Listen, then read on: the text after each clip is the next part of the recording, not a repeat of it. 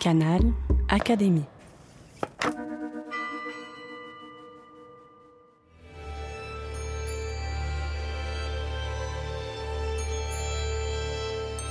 L'entretien de la semaine. Rencontre avec un académicien.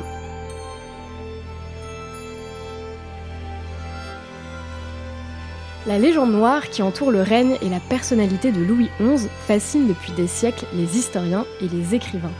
Nous fêtons cette année le 600e anniversaire de ce souverain né en 1423 et raconté comme terrifiant, cruel et sournois. Moqué pour son physique ingrat et détesté par une frange de ses sujets, il a accompli une œuvre fondamentale en accroissant et consolidant le royaume de France. Surnommé l'universel araignée par ses adversaires, il fut l'un des derniers rois médiévaux. Son règne entre deux mondes, le Moyen Âge et la Renaissance, fut particulièrement fécond. Et pour en parler, nous avons la chance d'être en compagnie d'André Vaucher, membre de l'Académie des inscriptions et belles lettres et médiéviste. Il s'intéresse à la spiritualité au Moyen Âge. André Vaucher, bonjour. Bonjour. Alors Louis XI est connu pour avoir été un souverain assez tyrannique et cruel. Alors évidemment, on nuancera tout à l'heure, mais son règne a duré 22 ans et avant ça, il a grandi dans un royaume ébranlé par la guerre de 100 ans. Même lorsqu'il euh, accède au trône en 1461, la guerre est finie, mais la paix euh, dans le royaume euh, reste très menacée. Est-ce qu'on peut dire que ce climat d'incertitude a participé à forger cette personnalité très menaçante? Absolument. Louis XI est vraiment le, le produit de son temps dans une large mesure, euh, ce qui n'empêche pas d'avoir une forte personnalité euh, par lui-même. Euh, lorsqu'il accédera au trône, et même déjà avant, la France sort à peine de la guerre de Cent Ans. son père, Charles VII, avait chassé les Anglais avec l'aide de Jeanne d'Arc vers 1429-30, mais ça n'avait pas suffi. Il y avait encore énormément à faire, et pratiquement le règne de Charles VII avait simplement été un, ce qui n'est pas euh, négligeable, un, règne de récupération territoriale, de, de, bouter les Anglais hors de France et leurs alliés euh, au passage. Voilà. Donc euh, une période très agitée qui fait que le, pays est aussi complètement bouleversé. Après tant de guerres, on dit la guerre de 100 ans, et la guerre n'a pas duré 100 ans, mais il y a eu des épisodes violents militaires pendant des décennies et qui ont fini par ruiner des régions entières, des villes, des campagnes, bref. Donc la situation n'est pas, n'est pas brillante quand il prend le pouvoir. Et puis euh, la royauté est encore assez faible. Parce que si Charles VII a réussi donc euh, cette entreprise de libérer la France, euh, il a dû donner des gages à l'aristocratie à la haute aristocratie en particulier qui lui fournissait des troupes. Et donc il est un peu prisonnier des gens qui l'ont aidé une fois que le travail, dont la tâche de libération du territoire est achevée. Et euh, le rôle de, Louis XI, euh, c'est là que son, son, génie personnel euh, va entrer en jeu. ce sera précisément d'aller plus loin et de renforcer le pouvoir royal, d'abord en mettant au pas la noblesse, justement la grande noblesse, et puis en imposant son autorité à la fois en France et en Europe. Vous parliez de son père, le roi Charles VII. Il a eu des relations extrêmement conflictuelles avec euh, ce, père qui, qui a été très, très pesant pour lui. Euh, donc son père, vous l'avez dit, il est connu pour euh, avoir mis fin à la guerre de 100 ans. Mm. Mais s'il réussit l'exploit de sortir de querelles politiques très compliquées, il rencontre plus de difficultés à, sortir de ce conflit ouvert avec son fils, qui a un caractère complètement différent. Louis XI a un tempérament assez frondeur envers ce, père. Mm. mais alors, est-ce qu'il va... Où va va-t-il puiser son inspiration politique Est-ce qu'il va euh, euh, s'inspirer d'autres souverains politiques qui l'auraient précédé pour euh, nourrir sa pensée, sa stratégie, hmm. sa vision politique? Alors sur ce point, il ne nous a pas laissé beaucoup de, traces. En fait, nous connaissons Louis XI essentiellement à travers deux historiens, deux chroniqueurs. L'un, c'est Thomas Bazin, qui a été un de ses collaborateurs pendant un certain temps, puis qui est tombé en disgrâce qui est devenu évêque de Lisieux, mais qui espérait jouer un rôle politique important. Et il s'est fait mal voir du roi et il est sorti, disons, de l'orbite du pouvoir. Et alors il s'est vengé en écrivant des choses horribles sur Louis XI, et c'est de, lui en, essentiellement que procède la, légende noire, qui n'est pas totalement légendaire, nous en parlerons, mais euh, il a vraiment euh, tracé un portrait au vitriol de, Louis XI. Et de l'autre côté, nous avons au contraire un récit extrêmement nuancé, subtil, mais dans l'ensemble très favorable d'un autre collaborateur qui est Philippe de Comines. Philippe de Comines, qui est un mémorialiste vraiment de très grande qualité, et qui a écrit euh, immédiatement en sortant de charge et après la mort de Louis XI, mais qui tenait une sorte de journal, il prenait des notes tout au long de son... et qui était vraiment un proche. Et lui, au contraire, donc, euh, nous a donné une vision positive. Alors pendant longtemps, et en particulier au XIXe siècle, on a fait foi... Euh, à Thomas Bazin, c'était plus, plus romantique de montrer un roi tortueux, euh, sournois, euh, violent. Euh, voilà. Donc c'est de là que naît une légende noire. Aujourd'hui, on aurait tendance, on a eu tendance depuis un demi-siècle à, réévaluer Louis XI et à faire plutôt confiance à Philippe de Comines qui était un très fin politique et stratège, et à mettre l'accent sur les, aspects positifs du règne. Bon, la vérité se situe probablement entre les deux. Il ne faut pas euh, tomber de, de Caribe dans là Et euh, il est certain que Louis XI euh, a été un, souverain rusé, sournois, c'est vrai, violent également, il, faut, il faut le dire. Il a coupé beaucoup de têtes. Mais qui poursuivait quand même des objectifs élevés, n'était pas seulement de, renforcer son pouvoir personnel, c'était de, faire de la France un véritable royaume unifié. Et, là, il avait une ligne, il a eu une ligne euh, dès sa jeunesse dont il ne s'est jamais départi. Alors sa jeunesse, elle a été extrêmement agitée parce que euh, il n'avait aucune sympathie pour son père et réciproquement. Il se repentira d'ailleurs quand il approchera de la mort. Il dira à son, unique héritier, le dauphin Charles, qui devait devenir Charles VIII, il fera tout pour euh, faire que Charles VIII, le futur Charles VIII, ne se comporte pas comme lui s'était comporté dans sa jeunesse. Ça dit surtout euh, sois en bon rapport avec ta famille. Il a appris ses erreurs. Voilà, c'est assez amusant d'ailleurs de voir qu'il prend exactement le contre-pied de ce que lui avait fait. En tout cas, lui, ça a été radical. Euh, c'est une personnalité qui veut s'affirmer, s'affirme très jeune, et il n'hésite pas à à entrer en conflit avec son, son père, à se, à se joindre même à une révolte euh, contre son la Praguerie qui avait réuni de grands seigneurs. Et, là, il, s'associe à cette révolte. Et après, évidemment, il est châtié, pas trop gravement, heureusement physiquement, mais il, son père, pour s'en débarrasser, le nomme dauphin du Viennois, c'est-à-dire euh, administrateur en chef, disons, du Dauphiné qui, euh, euh, qui avait été légué euh, par le dernier duc à, la, monarchie française, mais qui était quand même une, sorte d'État un peu spécial, un peu limitrophe et à la frontière est du royaume. C'était une sorte d'État tampon entre la France et l'Italie. Donc on l'envoie là-bas et en espérant qu'il ne fera pas trop de dégâts ce qui d'ailleurs n'a pas mis fin au conflit entre le fils et le père, à tel point que quand le père est mort et comme il finit par mourir un jour, euh, eh bien, euh, en, 1461, euh, Louis XI revient, il assiste quand même aux, obsèques, c'est la moindre des choses, mais dès l'après-midi, il enlève les habits de deuil, il se met en rouge. il passe à autre chose très, il passe à autre chose, oui. Donc c'est un, c'est un personnage haut en couleur et, et extrêmement euh, une personnalité très affirmée et très, très conflictuelle. Mm. Vous disiez haut en couleur, rusé et violent aussi tout à l'heure. Il y a un mot qui revient également parfois pour euh, décrire sa personnalité. On dit qu'il était un homme d'État moderne. Alors moderne au sens où c'était un souverain, il était un souverain pragmatique, pressé de concrétiser ses envies politiques et qu'il considérait euh, finalement que la fin justifiait les moyens. Tout cela fait penser un peu à Machiavel. Exactement. D'ailleurs, Machiavel est le contemporain de Louis XI, en, partie. Donc, euh, ça a été euh, une époque où euh, c'est la Renaissance en Italie. en France, on n'en est pas encore là, mais en fait, il y a quand même beaucoup de rapports avec l'Italie, où commence à s'affirmer une conception de gouvernement pragmatique. Voilà. Et Louis XI a une passion du pouvoir extraordinaire. La seule chose qui l'intéresse finalement, enfin, j'exagère, mais enfin, il n'a pas eu, euh, semble-t-il, une, vie sentimentale très heureuse.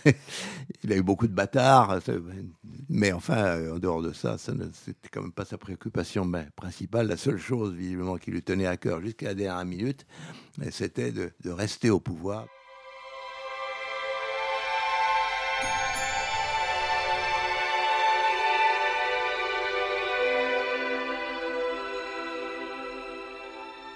Il essaye au maximum d'éviter la violence. D'abord parce que ça coûte cher de faire la guerre, il n'a pas toujours les moyens. Et puis, il n'est pas d'un naturel euh, sanguin euh, comme, euh, comme Charles le Téméraire, par exemple. Il ne va pas se lancer dans les aventures folles. Et, par exemple, il aurait pu à plusieurs reprises, il était sollicité d'intervenir en Italie, par le suite de, liens de parenté avec les rois de Naples, etc. Enfin, il y a tout un volet italien de, sa politique, mais il, n'a pas fait la faute qu'ont fait ses successeurs de vouloir se créer un royaume en Italie. Mm. Donc, c'est un homme réfléchi. Réfléchi, et tout à fait. Vous disiez qu'il euh, évite le recours à la violence. Mmh. Euh, il a recours à disons, une autre solution l'argent. Il avait un rapport assez particulier à l'argent. Il le voyait comme un outil indispensable à sa gouvernance. Euh, durant son règne, il a augmenté d'ailleurs de 400% les impôts, une mesure qui ne va pas arranger son image auprès de l'opinion publique. On mm. l'imagine bien, mais cet argent donc sert sa stratégie. Euh, vous dites pour lutter contre les grands. Qui sont les grands? Les grands, eh bien c'est il y a deux personnages principaux contre lesquels il, il va combattre euh, jusqu'à la fin ou presque.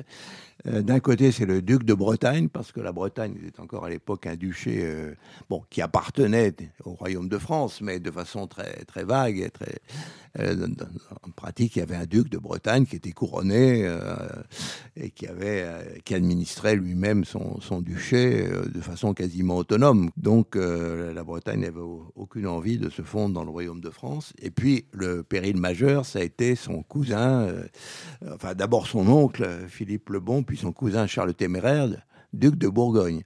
Alors les Bourguignons, euh, qui avaient été les alliés des Anglais pendant la guerre de Cent Ans, s'étaient constitué une magnifique principauté qui allait de la Bourgogne proprement dite, de, Dijon euh, jusqu'aux Pays-Bas. Euh, donc une, magnifique principauté. Alors là, il y avait une menace terrible pour la France. Donc il est entouré d'ennemis, il en est bien conscient, et il va agir de toutes sortes de façons pour euh, disloquer les coalitions qui se font contre lui. Il se sert effectivement de, l'argent, il a toujours besoin d'argent pour euh, corrompre euh, soit l'entourage des grands, soit détacher, leur, détacher des, des, contingents militaires et, les mettre à sa solde, et faire passer des troupes d'un côté à l'autre.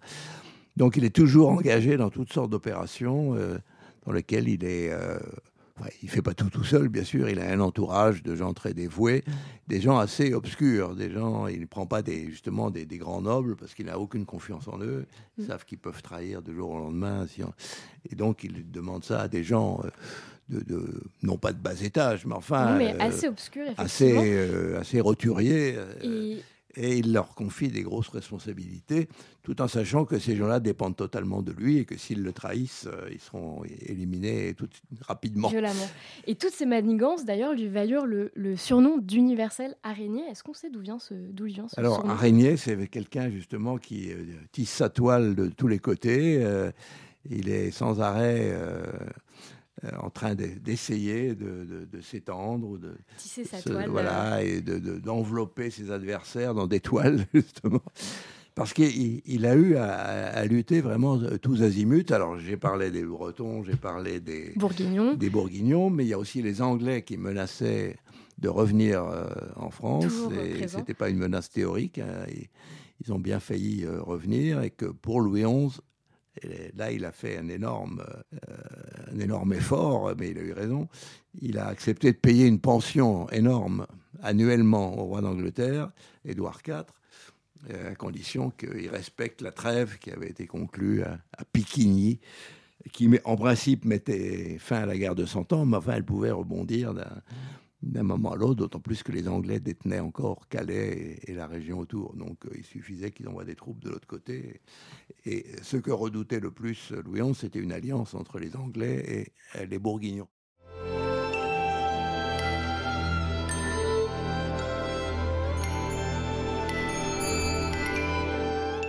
Il a donc recours à l'argent euh, qui va servir à, toutes ces stratégies, mais pas que. Il va s'en servir aussi pour édifier de nouveaux mhm. bâtiments dans son royaume. Il a laissé un héritage immobilier assez important.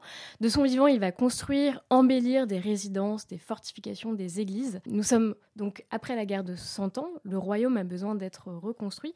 Il a aussi recours à l'architecture pour affirmer sa, royauté. Mhm. C'est une stratégie politique? Alors c'est un aspect de Louis qui a été longtemps négligé. Maintenant on le redécouvre depuis quelques années. On va encore le redécouvrir sans doute de façon plus précise à l'occasion du, colloque qui devrait se tenir au mois d'octobre au château de au château de Langeais précisément. Alors, euh, mais on n'est pas encore en Renaissance en France. La Renaissance française commence euh, immédiatement après sa mort dans les années 80-90. Euh, ça, ça, démarre vraiment. Il suffit de voir le château de Langeais, justement, une des premières constructions de Louis XI. pour voir qu'on est encore au Moyen Âge. Ce château a des, remparts et des tours typiquement médiévales. Et si on va de l'autre côté du château, à l'intérieur, euh, on est en Renaissance. Ouais. En l'espace d'une trentaine d'années, les choses ont basculé. Quand Louis on se fait construire l'Angers, c'est 1465, 6. Euh, c'est pour se protéger euh, de l'Anjou, parce que l'Anjou, justement, à ce moment-là, n'était pas encore intégré dans le domaine royal, et il y avait une menace constante. Donc, pour protéger la Touraine, il construit l'Angers, une fonction défensive. Il aime beaucoup la vallée de la Loire. Et euh, après la mort de son père, il séjournait souvent à Amboise, où vivait sa mère. Il s'entendait bien avec sa mère. Ensuite, euh, ça lui a donné l'idée, euh, l'amour de cette région, et il a construit donc un, palais dont malheureusement il ne reste presque plus rien aujourd'hui. À Plessis-les-Tours, dans la, banlieue actuelle de Tours. c'est là qu'il résidait. Mais ce n'était pas un palais somptueux, c'était une résidence royale à proximité d'un terrain de chasse. Parce qu'il faut jamais oublier que la chasse tenait un grand rôle dans la vie des nobles, mais aussi des rois.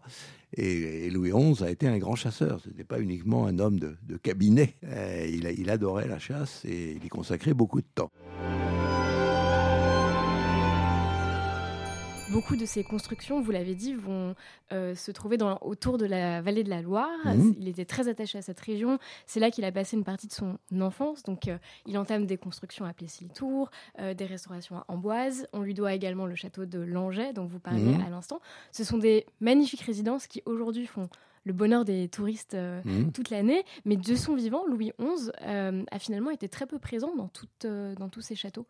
Oui, euh, enfin, surtout dans la, première partie de sa vie où il a passé son temps à courir d'un front à l'autre, comme on l'a dit tout à l'heure.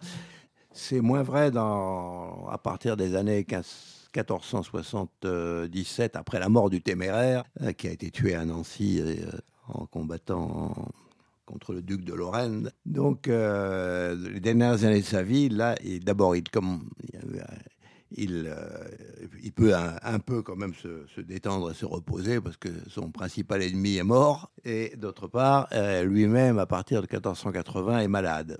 Donc, euh, il joue un peu la comédie, il, fait, dit non, non, je suis pas malade, mais enfin, ceux qui le voient de près le, voient décliner et il a des attaques cérébrale de plus en plus fréquente, pas grave, il s'en remet, mais enfin bon, ça va pas. Donc il, reste euh, de plus en plus euh, dans la vallée de la Loire. Alors il y a le Plessis-les-Tours, et puis euh, il aimait beaucoup Loche, où il avait, quand il était jeune, son père l'avait enfermé dans le château de Loche, enfin quand il était enfant. Euh, parce qu'on était encore en pleine guerre, c'était avant Jeanne d'Arc, il est né en 1423, euh, donc la situation politique du futur Charles VII était vraiment pas brillante. Donc on l'avait mis pour le protéger euh, à Loche. Alors il y avait beaucoup cette région, Tours, Loche, il est dans, il est dans, ces coins-là. Et pour lui, il n'y a rien de mieux en France que, la vallée de la Loire. Et, d'ailleurs, ses, successeurs vont, penser de même, puisque au, 15e siècle, au 16e siècle, au 15e et début 16e, Paris ne, joue pas un rôle important euh, sur le plan politique. Un homme qui a fait beaucoup euh, restaurer de, bâtiments, si bien que ça ne se voit pas tellement. Il n'a pas construit de palais euh, magnifiques. Il a financé des, reconstructions, des embellis, offert des statues, offert des, offert des tableaux, parce qu'il s'est entouré aussi d'artistes comme euh, Fouquet. Hein, il a fait faire des, des, miniatures extraordinaires par Fouquet qu'on peut encore voir au musée de Chantilly. On sait d'ailleurs s'il avait un goût euh, pour, euh, pour l'art ou alors il agissait comme un promoteur immobilier de façon très, très hmm. pragmatique. Est-ce qu'on en sait plus Difficile à dire. je ne pense pas que c'était un esthète, mais enfin, il est certain qu'il a qu'il aimait les, belles choses euh, en général, et, en particulier, euh, il avait quand même un goût marqué pour la sculpture. Euh, il, a fait, il a fait faire beaucoup de statues de la Vierge Marie, mais pas seulement, aussi de personnages vivants ou, récemment décédés. Donc c'est un, c'est un souverain qui a beaucoup de, de, pôles d'intérêt. Il avait une bonne culture, ça il faut aussi le rappeler, ce n'est pas uniquement un, politique pur, si vous voulez. Il avait été bien formé dans sa jeunesse, euh, suivant des conseils donnés par euh, Jean Gerson, des grands théologiens parisiens moralistes. Donc il avait une, une formation euh, intellectuelle assez bonne.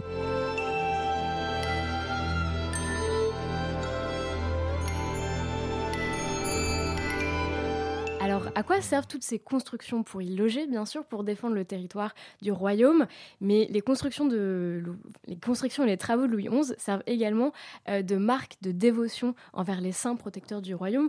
Vous le disiez tout à l'heure, il était euh, très religieux. Il mmh. va restaurer beaucoup d'églises. Il va financer plus d'une trentaine de chantiers, euh, surtout à côté de chez lui, dans la vallée de la Loire.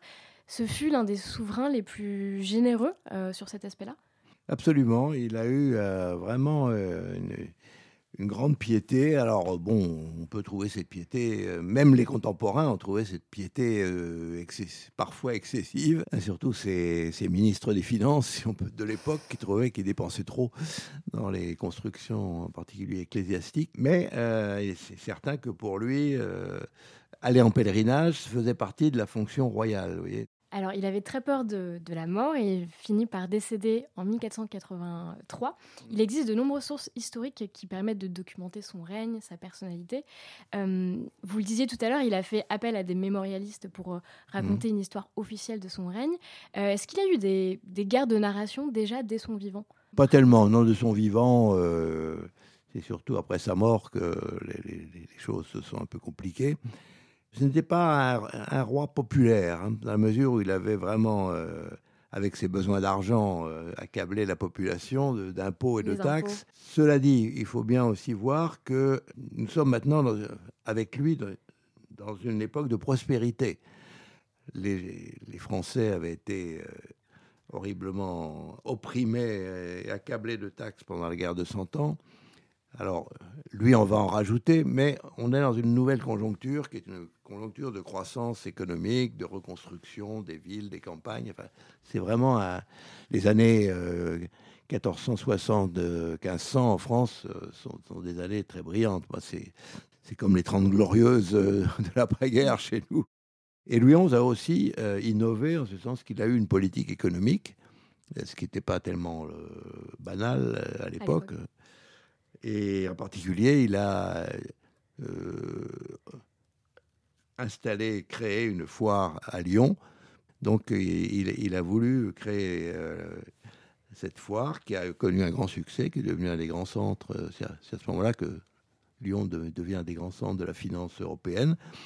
Et euh, il a introduit aussi dans, à Lyon et autour de Lyon l'industrie de la soie, mmh. euh, importée d'Italie. Il fait venir des ouvriers italiens qui, pour qu'on produise aussi des soieries à Lyon et qu'on n'aille pas les acheter euh, en Toscane ou ailleurs.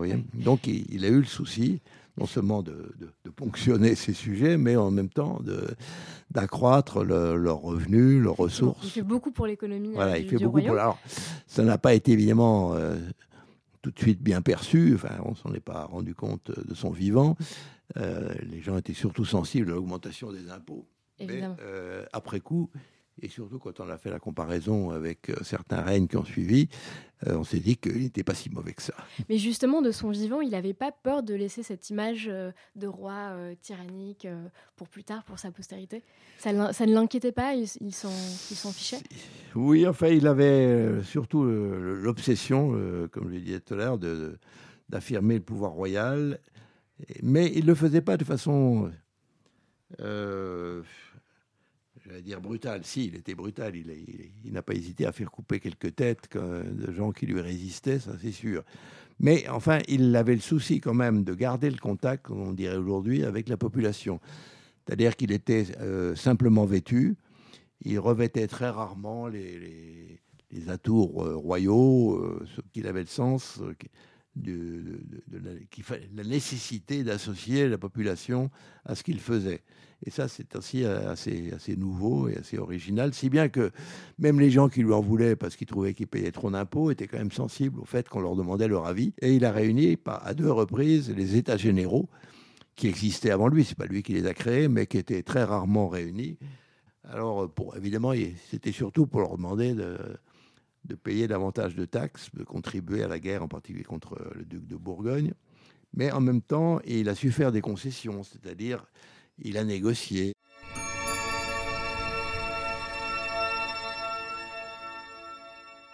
C'est pour ça que c'est un personnage un peu insaisissable, parce qu'à la fois il est très autoritaire, il sait ce qu'il veut, il a un but, et en même temps il est souple sur les moyens, il, il, euh, est assez lucide pour pouvoir euh, discerner euh, jusqu'où il faut aller, jusqu'où on peut aller et là où il faut s'arrêter. Et justement, après sa mort, cette personnalité va intéresser euh, les, historiens, et notamment au 19e et au 20e siècle, euh, une période de l'histoire, en France en tout cas, qui, qui, est marquée par le nationalisme. Et dans ce contexte, Louis XI va inspirer beaucoup, notamment dans les manuels scolaires. Sa gouvernance, la gouvernance de Louis XI, mmh. fait écho aux préoccupations de l'époque au 19e siècle notamment. Absolument, au 19e siècle, euh, il revient un peu euh, en grâce, euh, j'allais dire grâce à l'école primaire, le développement de la scolarité, parce qu'il retrouve une place dans les manuels scolaires, surtout à l'époque de la Troisième République, à partir de Jules Ferry, développement des, des, de l'enseignement laïque, public et obligatoire. Dans les manuels d'histoire, il est célébré, de la Troisième République, il est célébré comme l'homme qui a eu le souci d'unifier le territoire, de, créer l'État, créer un État euh, cohérent, euh, lutter contre la noblesse euh, anarchique et faire, faire prévaloir la, volonté de l'État. Et donc ça, ça allait très bien pour les... Ça résonne avec les questionnements voilà, de l'époque. Au moment où les républicains essayaient de construire un État fort, mais en même temps pas monarchique. Hmm. Donc, mais donc ça, c'est l'aspect positif.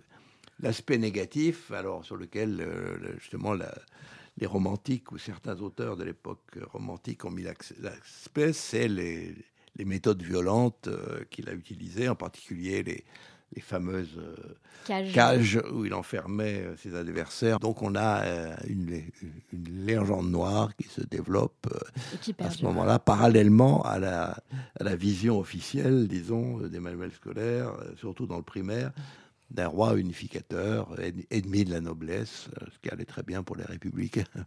Nous fêtons cette année les 600 ans de sa naissance. On a vu que l'historiographie de Louis XI a étudié de nombreux aspects de son règne, de sa personnalité, euh, de son rapport à la religion notamment. Mmh. Aujourd'hui, est-ce qu'il y a des angles morts sur ce monarque qui reste à élucider?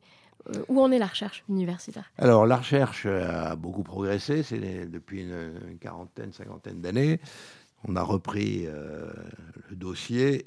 Et là, il faut dire que l'impulsion est, venue d'Amérique dans les années 1960-70 euh, avec le livre euh, d'un historien américain, Kendall, qui a écrit une énorme biographie de Louis XI publié chez Fayard et qui a fait un peu le, qui a été un peu un pavé dans la mare. Euh, on, s'est réveillé en disant mais pour qu'un Américain consacre sa vie et, et 600 pages à Louis XI, pour que ce soit un personnage important, est-ce que nous, nous ne l'avons pas un peu sous-évalué Qu'est-ce qu'il apporte de nouveau, ce livre? Il a une connaissance remarquable de, de, tous les documents de l'époque. C'est un, très grand historien. Et, on a bien fait de traduire en français. Et, son livre a eu une diffusion méritée, un, grand succès. Ça a été, il a été réédité ensuite. Et qu'est-ce qu'il apporte D'abord une connaissance donc excellente de, l'époque et du dossier. Et il apporte aussi, euh, il exploite pour la première fois, par rapport à ses prédécesseurs, euh, les, actes de la pratique. C'est-à-dire que Louis XI a énormément écrit, euh, publié des édits, euh, il y a toute une correspondance diplomatique euh, avec les souverains étrangers, etc., qui, qui avait été peu utilisée. Une partie était encore inédite à l'époque d'ailleurs. alors on s'est relancé dans des, dans des travaux d'édition de choses qui étaient encore mal connues. Mais il ne s'est pas contenté, si vous voulez, des deux grands chroniqueurs euh, qu'on a déjà évoqués, euh, Thomas Bazin et Philippe de Comines, il est allé voir euh, toute la partie euh, documentation diplomatique, financière. Alors là, c'était vraiment dans les archives. Bon, il n'a pas vu toutes les archives, loin de là. Il a laissé des choses à faire à ses successeurs, mais ça a été quand même un événement, ce livre. Et après, alors les historiens français s'y sont remis, en particulier Jean Favier, qui a été euh, directeur des Archives de France, membre de l'Académie d'inscription et belles-lettres, professeur d'histoire du Moyen-Âge à la Sorbonne, spécialiste d'histoire financière, qui lui a mis l'accent justement sur les aspects économiques et financiers du règne que on avait un peu négligé jusque-là. On a étudié justement un historien allemand, euh, Nittard Bulst, a étudié les, États généraux, euh, les, deux, les deux réunions de, Louis XI avec les États généraux. Il a étudié ça dans le détail, et tous les accords qui avaient été passés là, etc. Donc ça a apporté aussi beaucoup sur Louis XI, euh, négociateur euh, dans ses rapports avec ses sujets, un aspect qui avait été négligé jusque-là. Et puis, euh, on est en train de redécouvrir l'aspect artistique qui avait été aussi longtemps négligé, parce qu'on disait, bah, Louis XI, c'est la fin du Moyen Âge, c'est pas encore la Renaissance, donc c'est pas très intéressant. Et euh, on se rend compte aujourd'hui que, bon, c'est certain qu'il est encore médiéval, entre guillemets, dans ses conceptions artistiques, mais qu'il a préparé le, grand essor du, de la première moitié du XVIe. À la Renaissance. Euh, il n'intéresse pas que les historiens, euh, sa personnalité terrifiante a été une aubaine aussi pour les écrivains qui s'en sont inspirés à mhm. l'époque romantique, euh, vous, vous, le disiez à l'instant. Il apparaît euh, chez Victor Hugo, dans l'œuvre de Balzac également, mhm. au point peut-être que cette légende noire a fini par dépasser la vérité. Pour euh, l'historien Amable Sablon du Corail, qui a consacré une mhm. biographie sur lui, Louis XI, le joueur inquiet, il dit à son sujet sur Louis XI qu'il n'était pas un dégénéré, mais désespérément humain. Pour finir, André Vauchet, est-ce que vous êtes d'accord avec cette Oui, tout à fait. Humain, la formule est belle, c'est-à-dire que ce n'était pas un optimiste euh, rayonnant, loin de là, c'était un angoissé, c'était un angoissé euh, pour ce qui est de son salut éternel en particulier, mais même euh, dans les rapports diplomatiques avec, et militaires avec les autres pouvoirs de l'époque, il était toujours angoissé jusqu'au moment où il, avait gagné. Mais tant qu'il n'avait pas gagné, il vivait effectivement dans, la crainte et le tremblement. Donc, euh, et c'est peut-être pour ça d'ailleurs qu'il avait, il a mieux réussi que d'autres parce qu'il il avait toujours une, une vision réaliste des choses. Quoi. Il, ne s'idéalisait pas lui-même et il n'idéalisait pas non plus euh, les situations dans lesquelles il, avait pu se fourrer, les, les guépiers où il avait pu s'aventurer. Il avait une, voilà, c'est une vision réaliste, euh, matter of fact, comme disent les anglo-saxons, de, la politique, mais et de la vie en général. Il est un peu. Ce point de vue-là, il est, assez émouvant, même parfois, parce que, fond, dans la dernière partie de sa vie, il est très seul. Euh, il a il, n'a pas beaucoup de rapport avec son héritier, son, son unique fils. Il a eu plusieurs filles, mais euh, le futur Charles VIII, il s'occupe de son éducation, mais enfin, il n'a aucune euh, intimité, il se voit rarement. Euh, sa femme, bon, il avait un certain nombre d'enfants d'elle, mais malheureusement, une bonne partie sont morts à peine nés. donc, c'était plutôt aussi une source de souffrance, tous ces deuils familiaux. Il y a juste deux filles et un garçon qui ont survécu sur euh, huit ou neuf enfants, donc ça fait quand même pas mal de morts. Enfin, c'est assez banal à l'époque, mais quand même, euh, ces trois premiers enfants sont morts soit à la naissance, soit dans les mois qui ont suivi. Donc c'était quand même pas un, début de, carrière familiale exaltant. voilà. Donc il avait beaucoup de raisons aussi d'être sombre, d'être préoccupé mais en même temps, euh, une, volonté de, faire et une, clairvoyance. Euh. Alors évidemment, il est un côté un peu désespérant, ce sens que euh, il, ne, fait confiance à personne.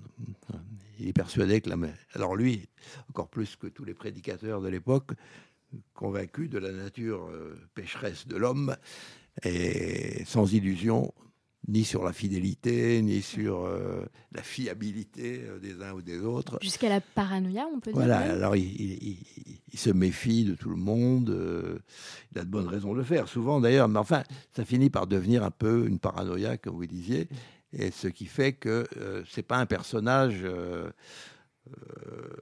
épanouissant, ni épanoui ni épanouissant. Cela dit, ça n'a pas empêché d'être un, grand homme et on s'en rend mieux compte aujourd'hui. Un grand merci, André Vaucher. Euh, nous connaissons maintenant, grâce à vous, les multiples facettes du règne de Louis XI. Je rappelle que nous commémorons cette année donc les 600 ans de sa naissance. Plusieurs événements se tiennent à cette occasion cette année. Le château de Langeais, où vous êtes euh, conservateur, lui rend hommage à travers une exposition Louis XI, roi bâtisseur, jusqu'au 11 novembre prochain. Est-ce que d'autres événements suivront? Il y, a, il y a ce colloque dont Alors, il y aura un colloque euh, à Tours et à Langeais, organisé en collaboration entre l'Institut et l'Université de Touraine.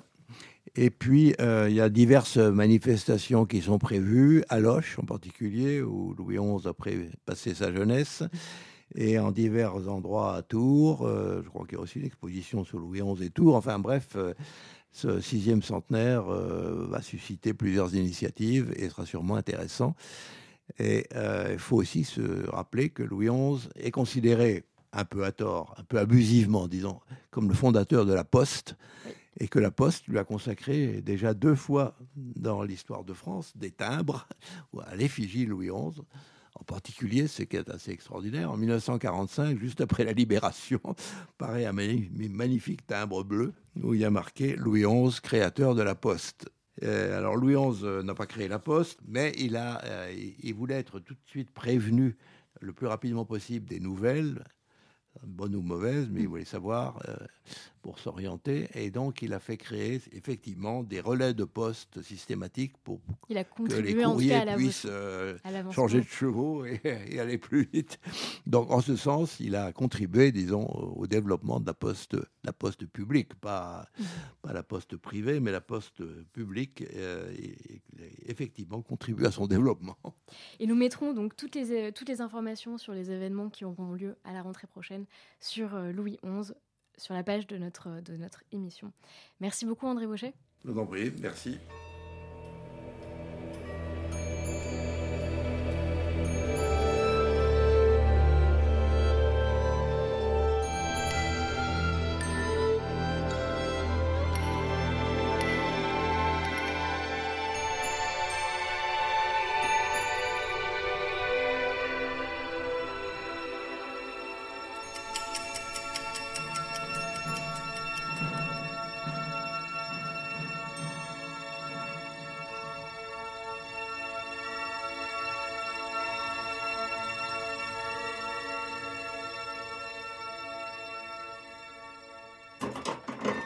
Canal Académie.